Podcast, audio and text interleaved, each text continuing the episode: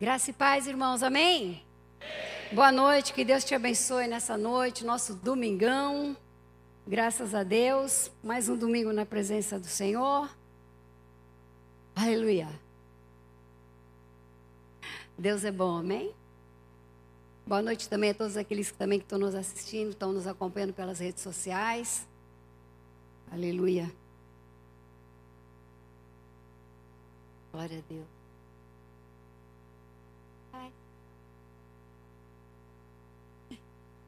Obrigada.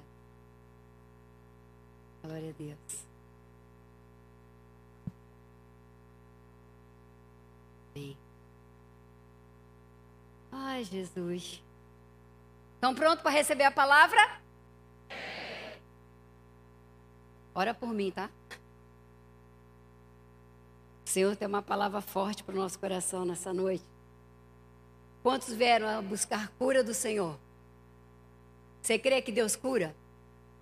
Deus cura, irmão. De forma extraordinária, Deus cura.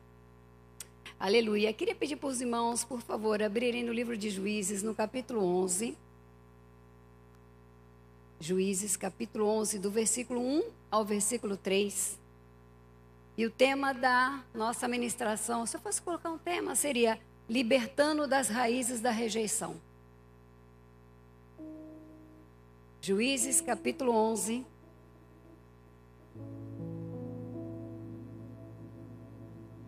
Antes de eu começar a ministrar, Antes de nós irmos embora para São Sebastião para abrir igreja, nós fomos para lá, foi em 2016. Durante alguns anos nós tínhamos um seminário chamado Seminário de Cura de Libertação Infanto-Juvenil. Eu não sei quantas irmãs e irmãos já foram nesse seminário que nós fazíamos. Era um seminário voltado para os pais e para as crianças. As crianças recebiam ah, as palestras nas salas, simultaneamente os pais eram também ministrados. E era grandiosa a obra que o Senhor fazia. E eu creio que vai, e continua fazendo, claro que continua. Mas é uma palavra específica que Deus entrega ao nosso coração. E quando o pastor me convidou para estar ministrando a palavra hoje, é, quem prega sabe, a gente tem, né? A gente tem um, um, leque de ministrações, mas aí a gente ora e Deus trazia comigo essa palavra, rejeição, rejeição. E eu me voltei lá, fui para o computador, fui buscar lá do meu seminário e eu falei, Senhor, será que essa palavra confirma, fala comigo? E eu tentei achar outra coisa e Deus foi confirmando comigo essa palavra e eu creio que a palavra do Senhor não volta vazia. E pregar sobre libertação nessa área de cura de alma é sempre muito forte, né? É sempre muito forte.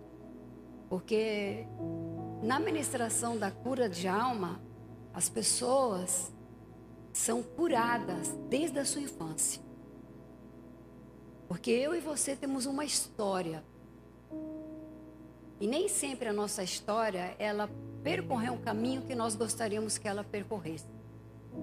Muitos estão curados em Cristo, outros estão no processo e outros ainda têm dificuldade para permitir que Deus cure. E Deus vai curar nessa noite.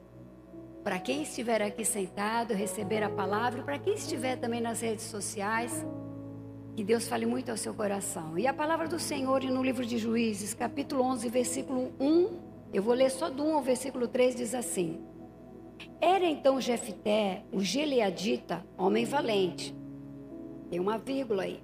Porém, filho de uma prostituta. Gileade gerara a Jefté. Também a mulher de Gileade lhe deu filhos, os quais, quando já grande, expulsaram Jefté e lhe disseram: Não herdarás em casa de nosso pai, porque você é filho de outra mulher. Então Jefté fugiu da presença dos seus irmãos e habitou na terra de Tobi, e homens levianos se ajuntaram com ele e com ele saíam. Vamos orar, vamos ler até aqui, vamos orar. Por gentileza, coloca a mão na sua Bíblia. Pai, em nome de Jesus, nós te louvamos nessa noite, nós te damos graças. Pai querido, eu oro ao Senhor, como eu estava orando sentada lá na minha cadeira, pedindo que o Senhor fale conosco, Senhor. Pai querido, como diz o pastor Tony, não é retórica, Senhor, não é aquilo que nós estudamos, aquilo que nós apreciamos como eloquência, Pai, mas a Sua palavra por si só, ela vai, ela toca, ela corta, ela liberta e ela faz a obra que só o Teu Espírito Santo pode fazer. Eu rogo a Ti nesta hora, Senhor, eu me coloco no meu lugar de serva para servir mais uma vez. E eu peço a Ti, meu Pai, nos ajuda nessa noite. Envia anjos ministradores a estarem nesse altar e anjos poderosos de guerra guardando a porta dessa igreja. Meu Deus, no nome de Jesus, eu já repreendo e amarro qualquer tentativa do diabo de trazer distração a essa ministração. Pai, que o nosso coração esteja, Senhor meu Deus, totalmente aberto para tudo aquilo que o Senhor quer fazer e falar conosco. Pai, que haja humildade no nosso coração, que nós podemos nos olhar através da tua palavra e poder dizer: Senhor, cura-me nessa noite. Como também dizer: Senhor, me ajude a agir diferente. É o que nós rogamos, nós pedimos, no nome de Jesus e todos que concordam dizem: Aleluia, glória a Deus. Aleluia. Eu quero falar sobre Jefté, e eu queria falar sobre Jefité no sentido como pessoa, no sentido como ser humano, no sentido como gente como a gente. Porque todos aqui na Bíblia são gente como a gente.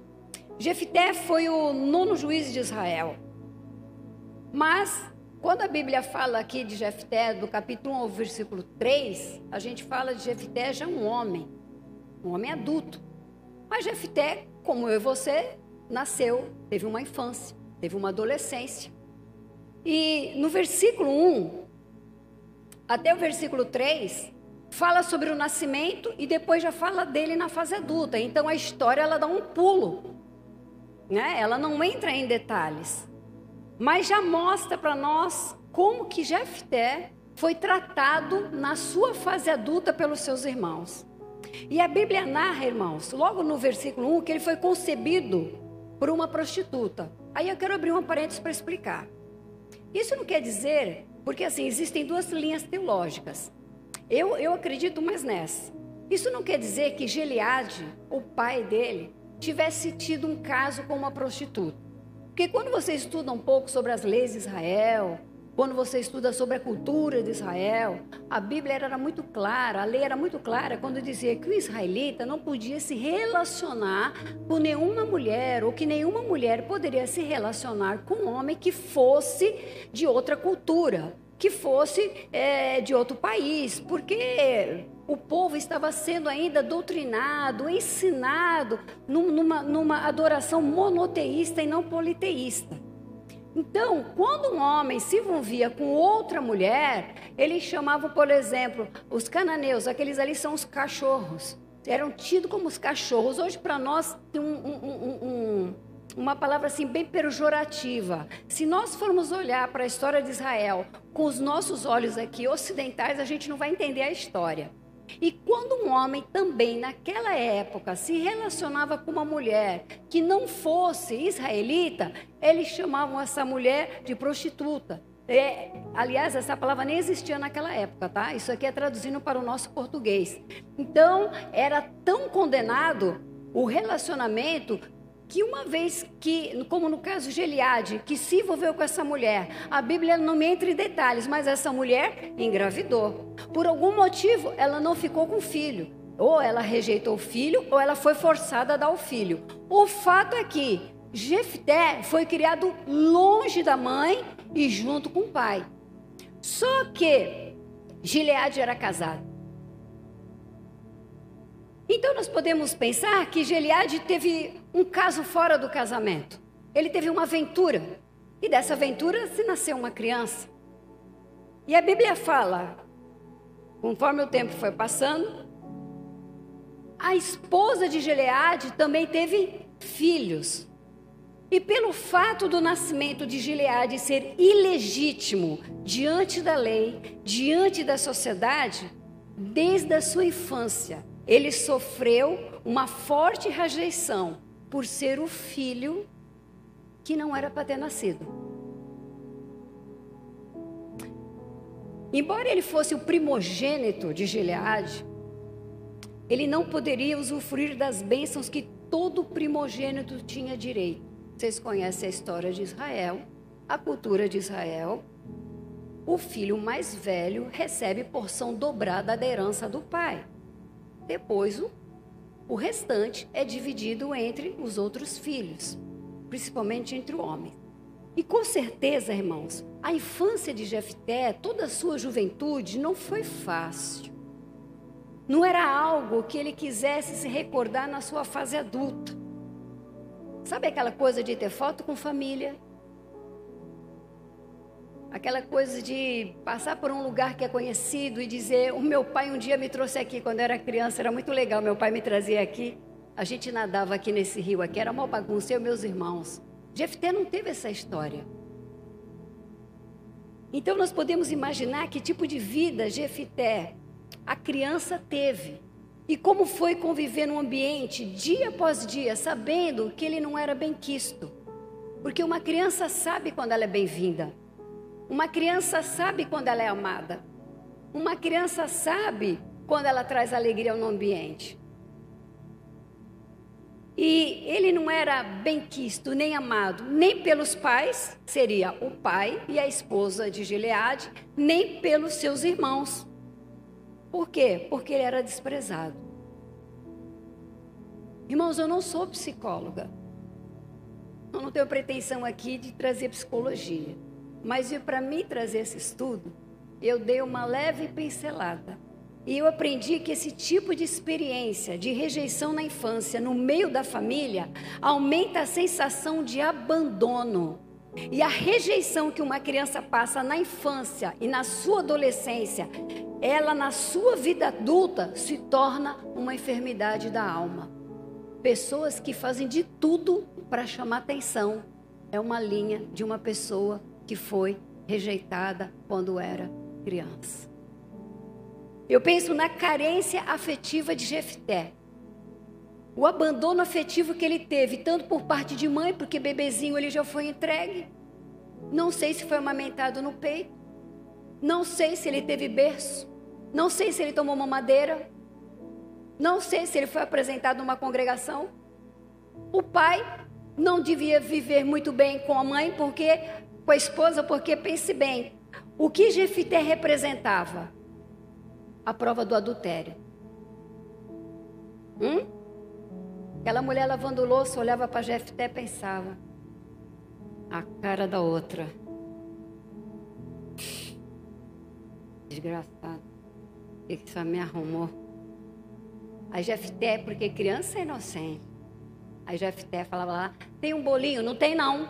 Tem bolinho não. Vai lá, vai para rua, vai brincar, vai brincar. Não vem não. Aí quando chegavam os filhos legítimos, tem bolinho? Tem, meu filho. Está saindo do forno agora, já vou pegar para vocês.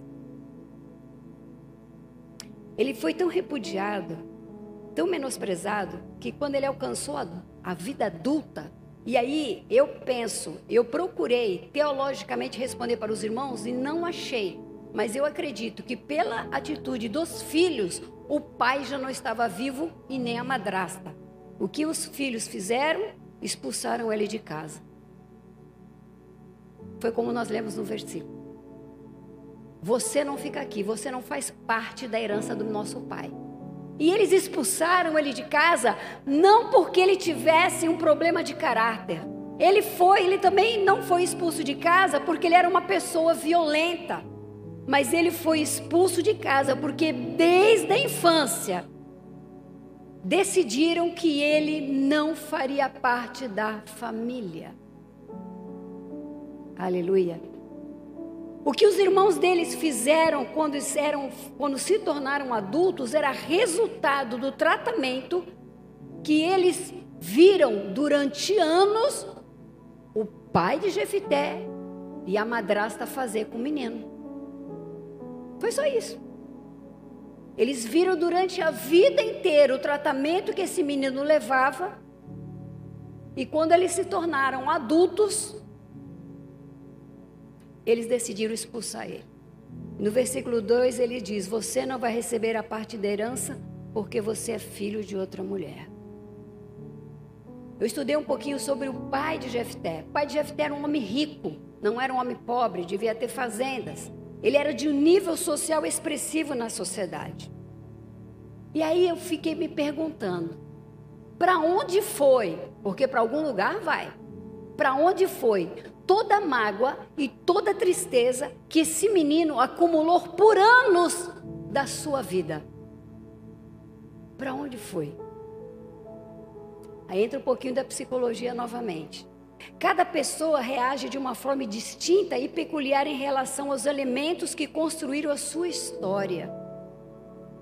Cada pessoa reage de uma maneira diante daquilo que ela recebe na sua infância, de bom e de ruim. No caso aqui de Jefté, foi de rejeição. Cada um lida com o problema de uma maneira reage de uma maneira. E no versículo 3, nós lemos que Jefté fugiu de casa, da presença dos seus irmãos, e ele foi recomeçar a sua vida numa cidade chamada Tobi. E qual foi a primeira coisa que ele fez? Ele se ajuntou com pessoas levianas. Diz aqui a palavra. Porque você sabe que uma criança, ela cresce para ser amada e cuidada. Essa é uma responsabilidade que Deus delegou aos pais. A palavra do Senhor diz, e você aprende isso na área da batalha espiritual, que a pessoa que mais tem autoridade sobre uma criança é um pai e uma mãe. O que você profetizar de bênção sobre a vida do seu filho sustenta ele na fase adulta. O que você falar de maldição, você mesmo está lançando essa palavra sobre a vida dele. Então, se ele já era rejeitado, deixado de lado, se sentindo isolado, sozinho, o que não era verbalizado na vida dele e ele cresceu, chegou na fase de pré-adolescente, juniores, adolescente, mocinho, escutando pelo pai e pela esposa de Geliade. E quando nós olhamos, irmãos, para as escolhas de Jefité, nós percebemos que tudo que ele recebeu, até o momento que ele foi expulso, tudo que ele recebeu da família dele, foi canalizado em agressividade, como um mecanismo de defesa. Por isso que quando ele sai de casa, é tipo assim: olha, já que eu não presto, eu nunca fiz nada, eu nunca pisei na bola. Eu nunca dei motivo para o meu pai e para a esposa dele me tratar desse jeito. Mas já que eles falam que eu sou isso, então agora é isso que eu vou fazer. Agora eu vou dar motivo para falar. Agora eu vou dar motivo para se escandalizarem. Agora eu vou dar motivo para eles ficarem com vergonha de mim. Aliás, eles sempre tiveram vergonha de mim mesmo. Era uma briga muito interior. Então é canalizada em agressividade como um mecanismo de defesa, talvez para se defender da carência afetiva causada pela, pela rejeição. Então a pessoa se endurece, ela fica dura, ela fica altiva, malcriada, rebelde, cruel, porque ela não quer que ninguém descubra o que ela traz por dentro de carência. Ela não quer que ninguém mais faça com ela o que aconteceu no passado. Então ela se veste de, de, de, uma, de uma roupagem, ela coloca uma máscara onde ela tenta ser mais forte com os outros. Ela não confia em ninguém, ela não acredita em ninguém, ela tem dificuldade de receber amor, ela não entende na cabeça dela porque tudo que ela recebeu de alimento da infância veio vindo e não foi processado da maneira como Deus nos criou. Então, ele não consegue fazer a ligação. Pai é proteção, mãe é amor, pai é amor. Ele não conseguia fazer. E se ele não tinha isso dentro de casa, ele não vai conseguir fazer isso lá fora também. Então ele se torna uma pessoa agressiva para esconder a sua fragilidade. Mas sabe, irmãos, os olhos do Senhor não estão fechados. Deus amava Jefté e os olhos de Deus estavam sobre Jefté. E quando Deus trouxe essa palavra aqui comigo, eu quero te falar algo. Falar sobre rejeição. Muitas vezes nós podemos pensar que o Senhor não vê o que trazemos dentro do nosso coração. Às vezes podemos pensar que Deus não avalia como nós gostaríamos que ele avaliasse aquilo que nós sentimos, que nós trazemos, convivendo com a dor do que aconteceu no passado. Mas eu quero falar algo para você. Jesus também foi rejeitado. Lá em João, no capítulo 6, versículo 42, ele foi rejeitado por ele ser filho de José e de Maria. Depois você lê na sua Bíblia, lá eles dizem: não é este o filho de José, cujo pai é, e a mãe nós conhecemos? Como então ele pode dizer que ele desceu do céu?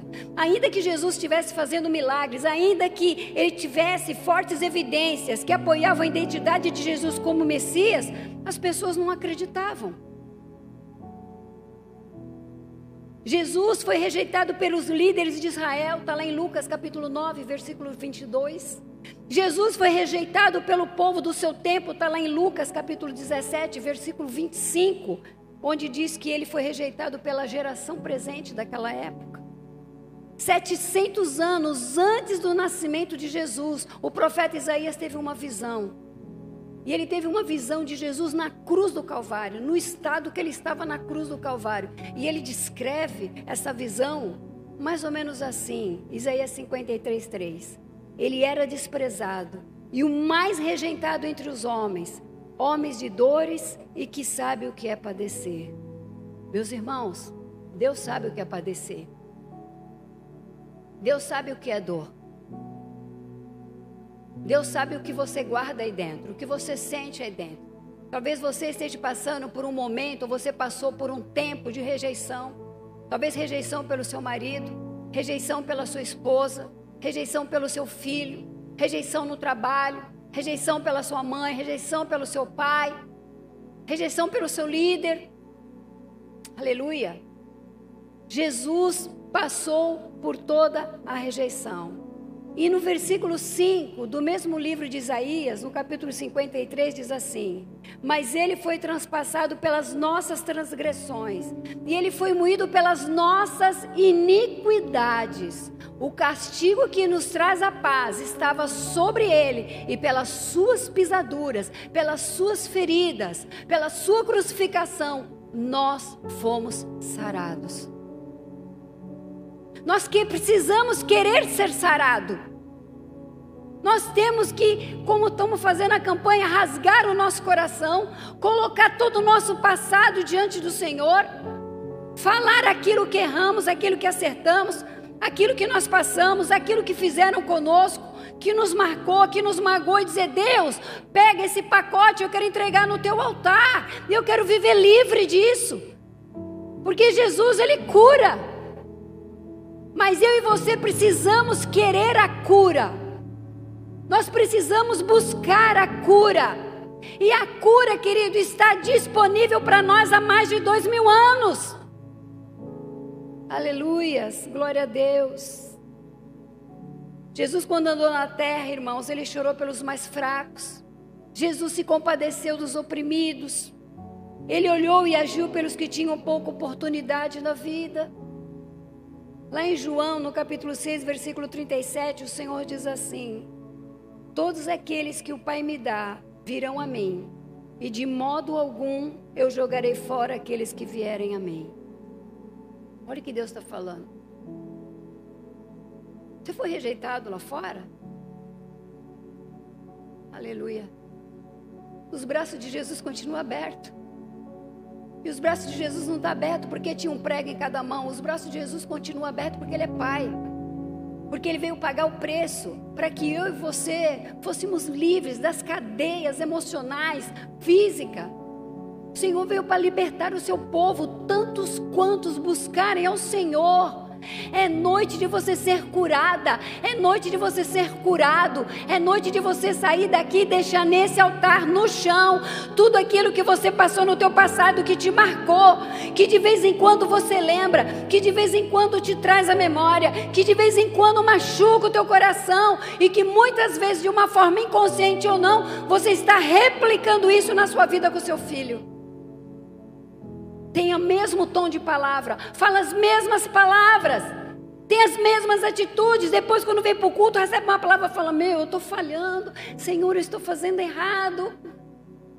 é porque ainda tem vestígios, é porque ainda tem um, uma bagagem de tudo aquilo que você trouxe do seu passado e Deus quer que você expurgue isso no nome santo de Jesus. Salmos 27, 10, o Senhor diz assim: Ainda que meu pai e minha mãe me abandone, o Senhor me acolherá. Olha como isso é forte, irmão. Ainda que meu pai e minha mãe me abandone, me abandone porque eu não dei certo. Me abandone porque era para mim ter feito de um jeito, meu pai não gostou, reprovou. Eu fiz diferente. Dei cabeçada, não deu certo. A porta se fechou. E Deus está falando hoje para você, ainda que teu pai e tua mãe te abandone, eu te acolho. Eu te recebo. Eu te dou uma nova oportunidade. Eu limpo o teu nome. Eu limpo a tua vida. Eu te dou o poder do meu espírito para você começar de novo. Sempre há oportunidade com o Senhor. Sempre há recomeço com o Senhor. Quem começou a boa obra não terminou, e contigo e comigo ele vai até o fim. Você não está só, igreja. Aleluias. Glórias a esse Deus.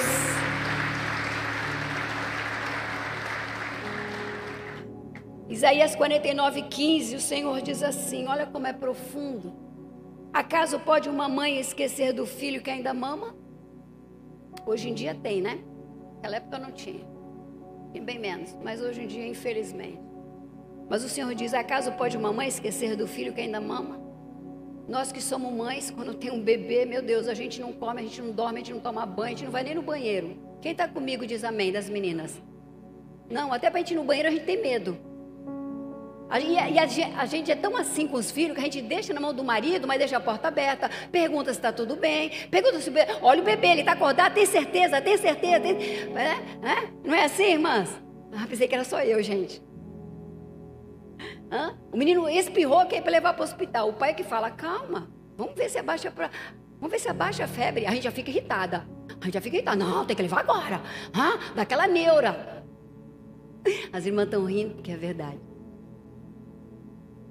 E o Senhor olha para esse coração de mãe, esse coração de mãe, esse tipo de mãe, para esse tipo de mãe. E o Senhor fala assim: acaso pode uma mulher esquecer do filho que ainda mama?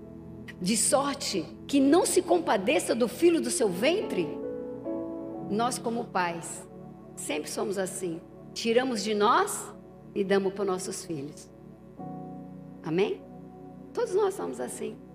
Se a mãe tiver com pouco dinheiro que o marido deu e tiver que comprar uma roupa para ela e para a filha, ela vai comprar para a filha. Se o pai vê que a situação em casa está apertada e aparece uma oportunidade dele fazer uma hora extra para ele poder cobrir as despesas, para não faltar nada para sua esposa ou para os seus filhos, ele vai fazer. Porque a prioridade dele, a prioridade dela é os filhos. É desse tipo de pai e mãe que Jesus está falando. E aí ele diz: acaso pode uma mãe esquecer do filho que ainda ama? Que ainda mama? De sorte não, que não se compadeça do filho do seu ventre? Mas ainda que essa viesse a se esquecer dele, eu todavia não me esquecerei de ti. Nenhum de nós caiu no esquecimento. Deus sabe o meu nome, o seu nome, Deus sabe a minha história, a sua história, Deus sabe onde eu moro, onde você mora, Deus sabe os meus sonhos, os seus sonhos, Deus sabe a minha fraqueza, a sua fraqueza, Deus sabe a minha tendência, a sua tendência, Deus sabe o que você almeja, Ele sabe o que eu almejo, e é esse Deus que está na nossa vida. E Ele e ele fala da família e ele coloca aqui um perfil de um pai e de uma mãe muito amoroso. Muito, muito. Um pai e mãe abnegado pelo amor por, pelos filhos e Deus fala, ainda que eles se esquecessem. Eu admiro esse tipo de pai e de mãe, o Senhor, eu gosto. Eles têm muito a ver comigo, ainda que eles se esqueçam, eu não esqueço de você. Eu não esqueço de você. Você não é um Zé Ninguém. Você não é um número. Você é uma pessoa, uma princesa e um príncipe que Deus ama. Deus ama a sua vida. Deus ama a sua história. Nunca vivemos num mundo tão globalizado, com tanta gente solitária, carente afetivamente de ser amado e de ser amada.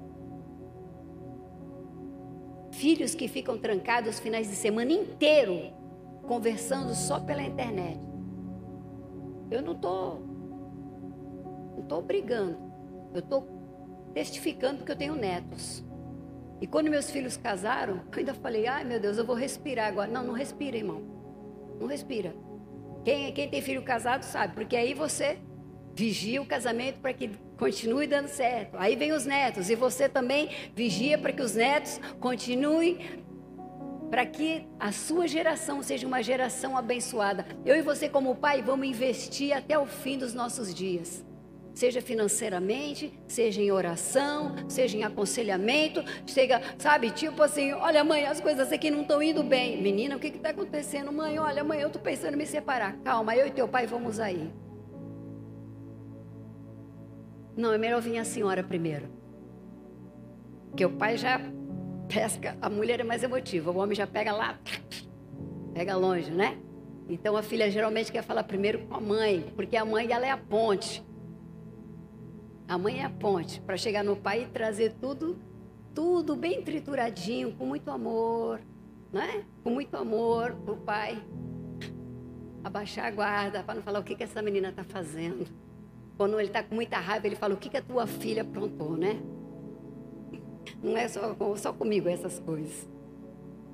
Então, quando a gente olha aqui para a história de Jefité, que nós vamos continuar na história, a gente vai ver que não há história que Deus não transforme. Não há lágrimas que Deus não enxugue. E não há dor na alma que Deus não cure. Porque Deus vê qualidade em nós que nós mesmos não vemos. Às vezes você tem um passado que foi tão sujeito a um desprezo que você não vê qualidade em você. É o que hoje a psicologia chama de baixa estima. A pessoa que tem uma baixa estima é uma pessoa que não se vê como ela é. Ela não se vê como ela é, então ela não consegue ver valor nela. Então ela força às vezes uma situação de querer agradar todo mundo, de querer brincar com todo mundo, pá, pá, pá, pá. Por quê? Porque ela tem um anseio de ser aceita. De alguma maneira ela se aceita no seu grupo, no, no lugar que ela está, ela, ela tenta, ela tenta se encaixar para se adaptar, por quê? Porque ela é carente de amor. Mas Deus vê qualidade em nós que nós mesmos não vemos. Porque a gente está longe de achar essas qualidades. Observa Juízes capítulo 11, versículo 1. Pode jogar para mim no telão? Juízes capítulo 11, versículo 1. Quando Deus inspirou o autor a escrever sobre Jefté, Deus escreveu assim: Era então Jefté o Gileadita, valente e o que Deus achava que ele era? Ele era valente e valoroso. Será que alguém vai se achar valente e valoroso com a família colocando ele para fora? Não. Mas Deus via além. Deus olhou, eu sei. Ele veio de uma procedência, ele foi, ele foi um filho que não. Relacionamento ilícito. Mas eu amo ele. E ele tem qualidades que nem ele ainda descobriu. Mas vai chegar um tempo que eu vou colocar uma situação e ele vai ver o quanto valente e valoroso ele é. E eu sei que Deus está falando no teu coração. E vai ter situações. E Deus vai mostrar o que tem aí dentro de valor que você nem você sabe que você tem. Porque é assim que Deus faz, querido. Para mostrar, para mostrar o valor que nós temos aos olhos dele. Ah, tradução Almeida e Revista, no, do capítulo 11, no versículo 1, ela diz: valente e valoroso. Na tradução NVI, diz que Jefté era guerreiro valente. Na tradição, tradução brasileira, sabe como é que fala dele? Era ilustre em valor. Era ilustre. Aos olhos da família não era, mas aos olhos de Deus, ilustre. Mas o que ele fez de especial? Nada. Mas talvez o que ele não deixou de fazer. Talvez o silêncio que ele manteve. Porque precisa ter muito autodomínio emocional diante de certas situações, você manter o silêncio. Muito, muita inteligência emocional para você manter o silêncio. Ele foi expulso de casa porque os irmãos não o queriam por perto, não queria que ele tivesse oportunidade de ser considerado herdeiro, lembra? Você vai ser expulso sim. Você pode pegar suas coisas e ir embora. Aqui você não fica não. Porque o que o meu pai conquistou a vida inteira, o meu pai conquistou a vida inteira, você não vai colocar a mão não. Você é filho de um caso que o meu pai teve. Eu não. Eu sou filho de uma mãe legítima. Tudo é nosso. Você pode pegar aí sua malinha e ir embora. Pode ir embora. E ele foi. Esses irmãos de Jefté, irmãos, eles desconheciam a lei. Porque a lei, a qual todo o clã estava debaixo, já rezava lá em Deuteronômio, no capítulo 23, versículo 2, que quem nação de uma união ilícita não poderia fazer parte da Assembleia do Senhor, nem os seus descendentes até a décima geração. Ele não podia herdar nada. Ele não podia nem participar das reuniões que os homens faziam, ele não podia participar. Então era inconstitucional que Jefité herdasse alguma coisa. Era inconstitucional.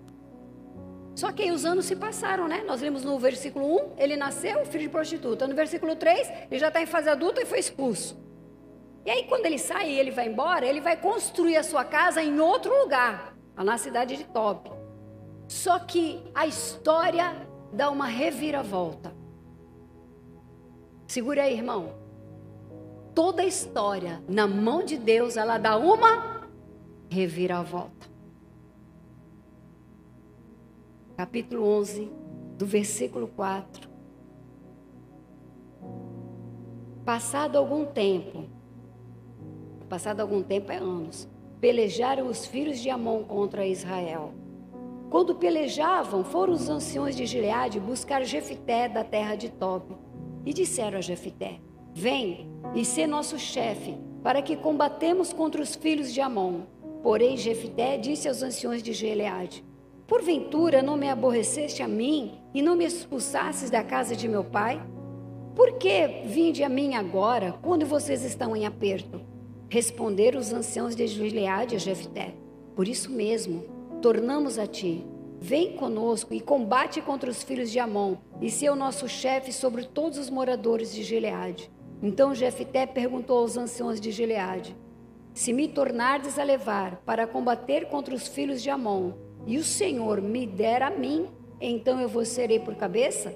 Responderam os anciãos de Gileade a Jefté: O Senhor será testemunha entre nós e nos castigará se não fizermos segundo a tua palavra. Então Jefté foi com os anciões de Gileade e o, e o povo o colocou por cabeça e chefe sobre si.